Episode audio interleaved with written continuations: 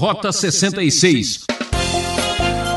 Dê um sinal da tua bondade, não é uma visão, não significa que vai acontecer uma coisa fora do normal para ver se Deus vai fazer alguma coisa.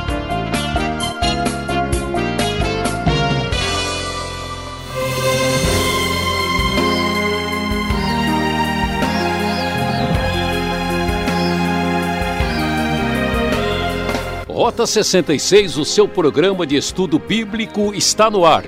Nossa expedição continua examinando o livro de Salmos. O tema preparado pelo professor Luiz Saião será Domínio Total. Vamos destacar os Salmos 82, 85 e 86. Você vai meditar junto com a gente sobre o poder de Deus. Será que temos algum poder também? Vamos pensar assim. Qualquer um pode contar as sementes em uma maçã, certo? Mas só Deus pode contar o número de maçãs em uma semente. Ah, o Deus da Bíblia é extraordinário. Eu sou Beltrão e você é o meu convidado para esta meditação sensacional. Quer saber mais sobre o Criador? A hora é essa. Quando começamos a ler na NVI, o Salmo 82, vamos ficar surpresos. O texto diz: É Deus quem preside a Assembleia Divina. No meio dos deuses, ele é o juiz. Até quando vocês vão absorver os culpados e favorecer os ímpios? O salmo começa falando que existe uma espécie de reunião de divindades, de deuses, e que no meio dessa reunião Deus é o juiz. E então, ao ler esse texto, ficamos um pouco confusos, imaginando, mas que história é essa de reunião divina, na qual Deus é apenas o Deus maior juiz entre os demais deuses? Os estudiosos têm trabalhado para entender correta e adequadamente este salmo. E a ideia que vamos encontrar aqui é que esta palavra Deus, o deuses, conforme encontramos aqui, esta palavra pode ter um significado de poderosos. A palavra tem um radical que significa força, poder. Então, pode se entender no meio dos poderosos, ele é o juiz. Alguns entenderam que a ideia é que Deus é o juiz entre ou acima dos juízes, dos que têm poder no sentido jurídico do termo em Israel. Essa é uma interpretação. A outra ideia é que isso se refere aos reis da antiguidade uh, e que Deus seria o juiz dos reis. E, finalmente, a ideia que parece fazer bastante sentido é que se acreditava na antiguidade, se entendia que por trás do poder de certos reis uh, havia um poder uh, divino ou pelo menos de natureza angelical. Então, Deus, sendo aquele que tem o domínio total, está acima de qualquer poder humano ou angelical. E como Deus é o Rei dos Reis, Deus é o Senhor dos Senhores, Deus é aquele que está acima dos demais deuses, é, aqui vamos encontrar que ele é o juiz e ele começa a condenar todo tipo de atitude incorreta, quem absolve o culpado e favorece o ímpio. O texto diz: garantam justiça para os fracos e para os órfãos. Aqui há uma repreensão contra a atitude dos eh, governantes com relação aos oprimidos. Mantenham os direitos dos necessitados e dos oprimidos, livrem os fracos e os pobres, libertem-nos das mãos dos ímpios. Eles nada sabem, nada entendem, vagueiam pelas trevas, todos os fundamentos da terra estão abalados. Então, aqui há uma procura, uma busca clara de retomar os valores fundamentais do governo, do juízo e até mesmo valores jurídicos para o benefício da sociedade. E o texto prossegue e diz: Eu disse, vocês são deuses, todos vocês são filhos do Altíssimo, mas vocês morrerão como simples homens, cairão como qualquer outro governante. Deve ser entendido aqui: vocês são poderosos.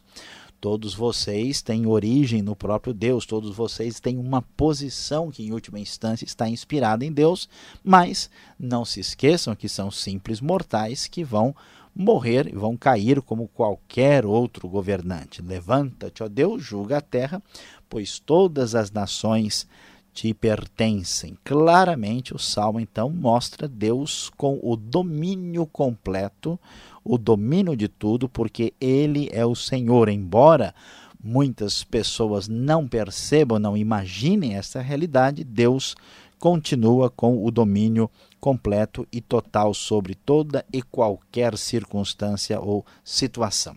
Esse domínio divino também pode ser observado no Salmo 85. O salmo agora mostra não tanto o aspecto do poder de Deus com um enfoque jurídico, mas sim de outra forma. Diz o texto da NVI, começando no primeiro versículo: Foste favorável à tua terra, ó Senhor, trouxeste restauração a Jacó, perdoaste a culpa do teu povo e cobriste todos os teus pecados. Aqui, conforme começamos a perceber, trazer restauração, a ideia é de um salmo pós-exílico que está comemorando o retorno do povo de Judá para a terra para a terra de Israel. Vemos que o Senhor perdoou a culpa, cobriu os pecados, por isso a grande alegria. E esta alegria que comemora o domínio, o poder do Senhor de trazer de volta o poder de Deus na história, ah, vemos aqui o seguinte: Versículo 4: Restaura-nos mais uma vez, ó Deus, nosso Salvador, e desfaz o teu furor. Ficarás indignado conosco para sempre? Prolongarás a tua ira por todas as gerações? Mostra-nos o teu amor, diz o verso 7 da NVI. Mostra-nos o teu amor, ó Senhor, e concede-nos a tua salvação. E este reconhecimento do domínio de Deus que trouxe restauração para o povo de Judá é comemorado nos versos finais do Salmo 85. O amor e a fidelidade se encontrarão, a justiça e a paz se beijarão, a fidelidade brotará da terra e a justiça descerá dos céus. O Senhor nos trará bênçãos e a nossa terra dará sua colheita. A justiça irá diante dele e preparará o caminho para os seus passos. Tudo indica que neste momento de restauração, eles estavam sofrendo de uma seca, de uma circunstância difícil para a agricultura e a esperança no Deus que domina sobre os deuses, sobre os poderosos, sobre os juízes, domina sobre a história e domina sobre o tempo e as colheitas. E esse Deus é a grande fonte de bênção e a grande fonte de esperança. Chegando ao Salmo de número 86, nós vamos encontrar, olha só, mais uma vez, de novo aqui, uma oração davídica. Lembra-se, já faz tempo que não vemos um salmo davídico desde o encerramento do segundo livro de Salmos. E a semelhança de outros salmos, Davi está aqui pedindo a misericórdia, a graça, a bondade de Deus diante do desafio dos inimigos. O texto começa dizendo: Inclina os teus ouvidos, ó Senhor, e responde-me, pois sou pobre e necessitado.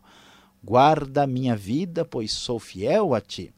Tu és o meu Deus, salvo o teu servo que em ti confia. Misericórdia, Senhor, pois clamo a ti sem cessar. Alegra o coração do teu servo, pois a ti, Senhor, elevo a minha alma.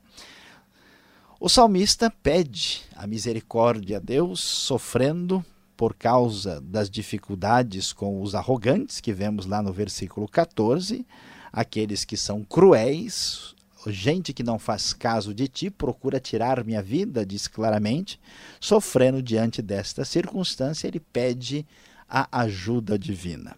Por quê? Porque o Deus que domina sobre os reis e os juízes, o Deus que domina o tempo e a história, é o Deus que também tem controle sobre o que acontece com a nossa vida. A segurança contra o perverso, o malvado e o inimigo também vem de Deus. Por isso o salmista há de reconhecer, e o faz muito bem no verso 15, dizendo: Mas tu, Senhor, és Deus compassivo e misericordioso, muito paciente, rico em amor e em fidelidade. Volta-te para mim, tem misericórdia de mim, concede a tua força a teu servo e salva o filho da tua serva. Dá-me um sinal da tua bondade para que os meus inimigos vejam e sejam humilhados, pois tu, Senhor, me ajudaste e me consolaste. A esperança da vitória contra a perseguição, do livramento de Deus, claramente é expressa aqui pelo salmista. O que chama a nossa atenção é que a grande dúvida de Israel ou de Judá nos tempos antigos era como é que Deus pode ser o Deus poderoso, verdadeiro, dominador diante das outras nações e dos deuses das outras nações. E aqui nesses salmos nós vamos observar que esta ideia claramente é trabalhada e devidamente respondida e devidamente explicada. Vimos no Salmo 82 como Deus está acima dos reis, dos outros poderes e até mesmo das divindades por trás desses poderes. Vimos como Deus conduziu a história, vimos como Deus trouxe de volta o seu povo e como Deus tem o controle sobre a seca. Vemos como Deus abençoa o rei amado e o Salmo 86 ainda vai fechar estes três salmos aqui por nós abordados, fazendo esta referência de que só Deus é poderoso, como dissemos, ele tem domínio total. Veja só o verso 8 do Salmo 86. Nenhum dos deuses é comparável a ti, Senhor. Nenhum deles pode fazer o que tu fazes. O salmista está pedindo apenas ajuda contra os inimigos, mas ele sabe que só o Senhor é Deus. As demais nações têm reis, têm poder, podem fazer muita coisa, pois é, mas qual é a grande verdade? Verso 9: Todas as nações que tu formaste virão e te adorarão, Senhor, e glorificarão o teu nome, pois tu és grande e realizas feitos maravilhosos, só tu és Deus. Meu querido ouvinte, nos dias de hoje, quando nós somos iludidos com o nosso próprio poder, com a nossa própria força, escutamos as notícias, lemos as revistas e parece que Deus nem existe na vida do dia a dia, do jeito que encontramos na nossa sociedade. Mas a grande verdade é que não importa o tamanho do poder do ser humano, não importa o quanto ele consegue subir até as estrelas, manifestar sua inteligência, o seu poder, desenvolver armas e parecer poderoso, a grande verdade é que só o Senhor é Deus, só ele possui o domínio total. Portanto, adore-o e sujeite-se e submeta-se àquele que é o Senhor do Senhor, o Rei dos Reis para todo sempre. Amém.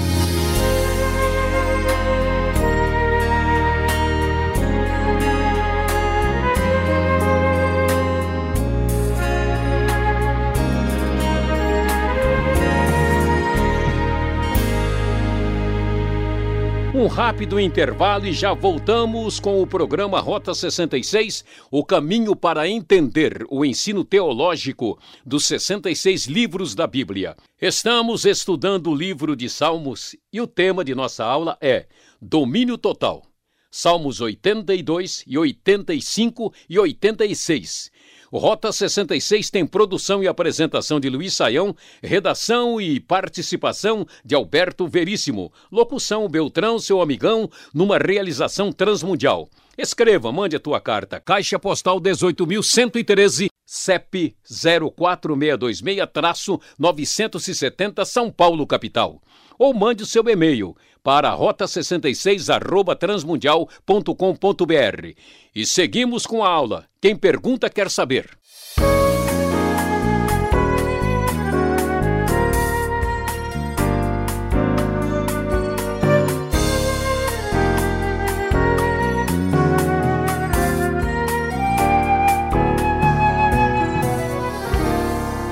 Você está acompanhando um estudo muito interessante hoje nos Salmos 82, depois fomos ao 85 e agora 86. Professor Luiz Saião, o Salmo 82, ele é pequenininho, mas ele é complicadinho. Afinal, os outros deuses aqui do Salmo 82 existem ou não?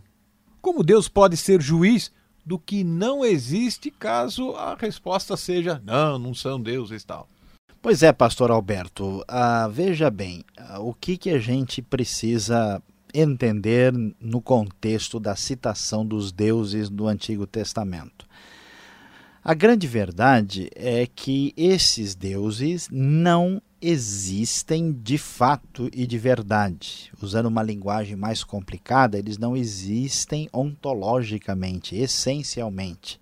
Agora, isso vai ser mais desenvolvido e mais trabalhado em outros textos bíblicos. Por exemplo, em grande parte do livro de Isaías, especialmente depois do capítulo 40, a gente vai ver esta grande assim disputa, né, questionamento, ridicularização do paganismo, dizendo, olha, esses deuses não são nada, eles são vazios. Por exemplo, no, uh, no Antigo Testamento não se fala que esses deuses estão associados a demônios como no Novo Testamento simplesmente diz claramente que eles não são absolutamente nada. Agora, apesar disso, esses deuses existem na sociedade, eles existem sociologicamente.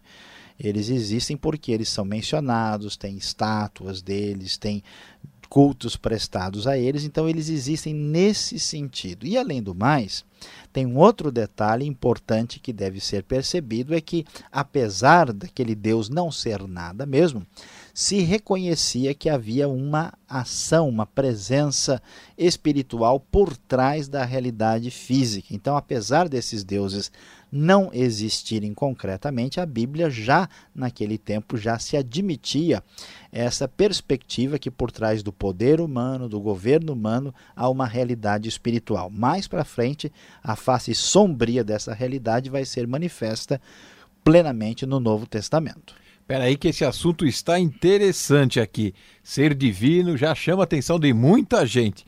O Salmo 82 lá no verso 6, pode conferir aí. Está dizendo assim, ó: "Sois deuses, sois todos filhos do Altíssimo".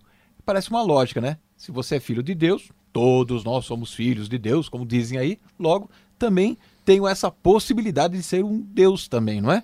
Como entender isso?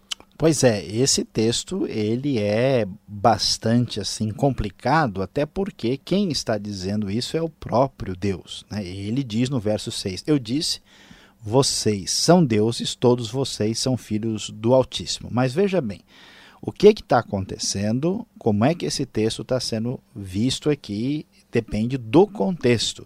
Deus está dizendo para os juízes, os que governam, aqueles que estão nessa posição, chamando eles de deuses ou de divinos. Por que, que isso está acontecendo?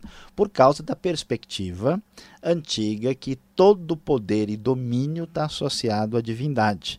Ninguém pode presidir e dominar sem que Deus permita e esteja por trás disso. Todo rei é um representante de Deus. Então, nesse sentido, é que ele está dizendo vocês são divinos no sentido que vocês têm um poder que lhes é permitido e atribuído pelo próprio Deus. Então, este é o sentido a correto e adequado. Quando nós perguntamos, será que eu posso dizer que eu sou divino? Bom, depende do que você quer dizer com isso. Se como cristão você quer dizer que você tem uma natureza de Deus implantada em você pelo Espírito Santo quando você creu em Cristo, nesse sentido, somos filhos de Deus, filhos do Altíssimo. Agora, quando nós queremos dizer que somos divinos, porque nós somos iguais a Deus e Deus habita dentro de nós, não há Imagem diferença, né? é aí com a conotação equivocada, aí a coisa está fora uh, de foco. Então, o sentido é esse: ó, vocês devem reconhecer que o poder, vamos assim dizer, entre aspas, divino que está em vocês é dado e é permitido pelo próprio Deus e vocês são responsáveis por essa posição que Deus lhes deu. Inclusive a sequência, né, é assim, olha, vocês sabem que vocês têm esse poder, esse domínio, mas vocês morrerão como simples homens, mostrando de fato o que, que o texto pretende dizer. Hum, belo fim para um Deus assim, né? Agora, o Salmo 85 ele chama atenção porque o verso 4, o verso 8, 7 né, e o 9, três vezes aparece a expressão é, salvação. Ela foi dada, ela não foi dada? Que tipo de salvação está sendo dita aqui? Olha, pastor Alberto, essa pergunta ela é muito significativa e especial. Por quê? Porque a palavra salvação tem significados diferentes em textos diferentes. No Novo Testamento, nós vemos muitas vezes a palavra salvação sendo usada para se referir à salvação trazida por Cristo.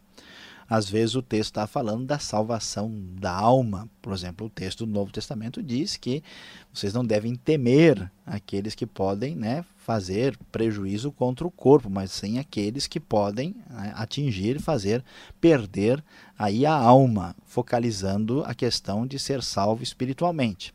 No ah, Antigo Testamento, quase sempre a palavra salvação não tem esse sentido. A ideia de salvação ela é mais concreta, é mais objetiva e tem o sentido de livramento, de libertação. Então, aqui, quando o texto está dizendo que Deus trouxe de volta o povo para a terra, e ele fala em salvação, que Deus é o Salvador, concede-nos a tua salvação, e depois, de novo, enfatiza ah, o conceito no versículo 9 a ideia é livramento, é restauração, é Deus agindo para salvar, assim como a gente salva uma pessoa da piscina, assim como a gente salva uma pessoa do perigo, de um pitbull, né, de um cachorro, de um bicho qualquer. Aí há um livramento, uma salvação neste aspecto. Agora, o Salmo 86 é a minha última pergunta aqui, o, a oração de Davi, mais uma vez. Lá no verso 17, na última frase, né, aparece aí: Mostra-me um sinal. Ele pede um sinal da bondade divina. Que sinal é esse? E a outra pergunta, será que eu posso também pedir um sinal? Não sei, de repente o preço está bom, né? Pois é, essa questão do sinal aí é sinal de que nós temos que prestar atenção no texto e olhar se estamos entendendo corretamente. Veja, essa palavra sinal, a palavra ot no original, é uma palavra muito ampla, muito genérica. Você usa isso até para se referir às letras, né? um sinal aí a, da escrita. Então não é uma palavra que a gente pode assim mistificar assim exageradamente sem prestar atenção. O que está acontecendo? Davi está na posição de rei, ele está sofrendo aí o perigo dos inimigos, aqueles que querem tirar-lhe a vida, no versículo 14. Quando ele está pedindo a manifestação da bondade de Deus, no verso 15, ele está fazendo isso com o foco voltado para a realidade da aliança. O versículo 15, por exemplo, diz que Deus é rico em amor e em fidelidade. Nós temos uma aliança, um contrato com Deus. Então ele diz: Olha, Deus, o Senhor é o meu grande rei que me segura, o grande poderoso a quem eu devo obrigação. Então não permita né, que os meus inimigos acabem comigo. Dê um sinal da tua bondade, não é uma visão, não significa que vai acontecer uma coisa fora do normal para ver se Deus vai fazer alguma coisa. É sim uma ação objetiva de Deus de fazer o que o texto diz no final, de ajudar e consolá-lo. Aqui não tem nada a ver com sinal em outro sentido que vai aparecer em outros textos bíblicos. Portanto, infelizmente, pastor Alberto, nesse sentido é sinal de que nós não podemos pedir sinal nenhum, sinal vermelho para quem pensou e entendeu incorretamente aqui sinal estão fazendo para nós que o nosso tempo está terminando, mas antes temos uma palavra especial para você.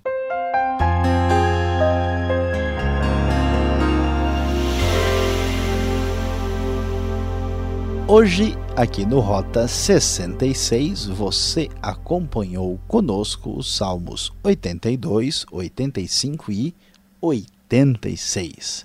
O nosso tema foi domínio total, falando sobre o poder, a soberania e o domínio do Deus dos deuses, do Senhor dos senhores.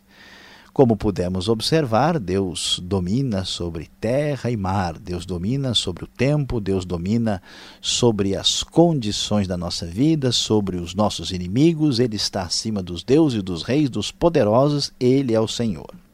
Então, meu querido ouvinte, você que nos acompanha, lembre-se bem: se Deus tem o domínio, se Ele possui o domínio total, submeta-se plenamente a Ele, pois somente Ele é o Senhor, o Deus verdadeiro.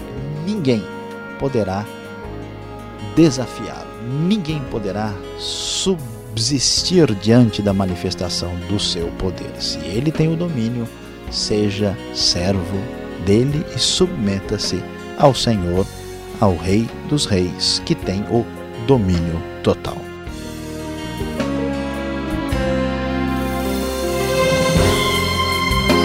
Rota 66 de hoje chegou ao final, que pena! Espero você nessa sintonia e horário com mais um estudo da série Salmos. Mais informação no site transmundial.com.br. E obrigado pela audiência. Fique com a paz do Senhor e aquele abraço.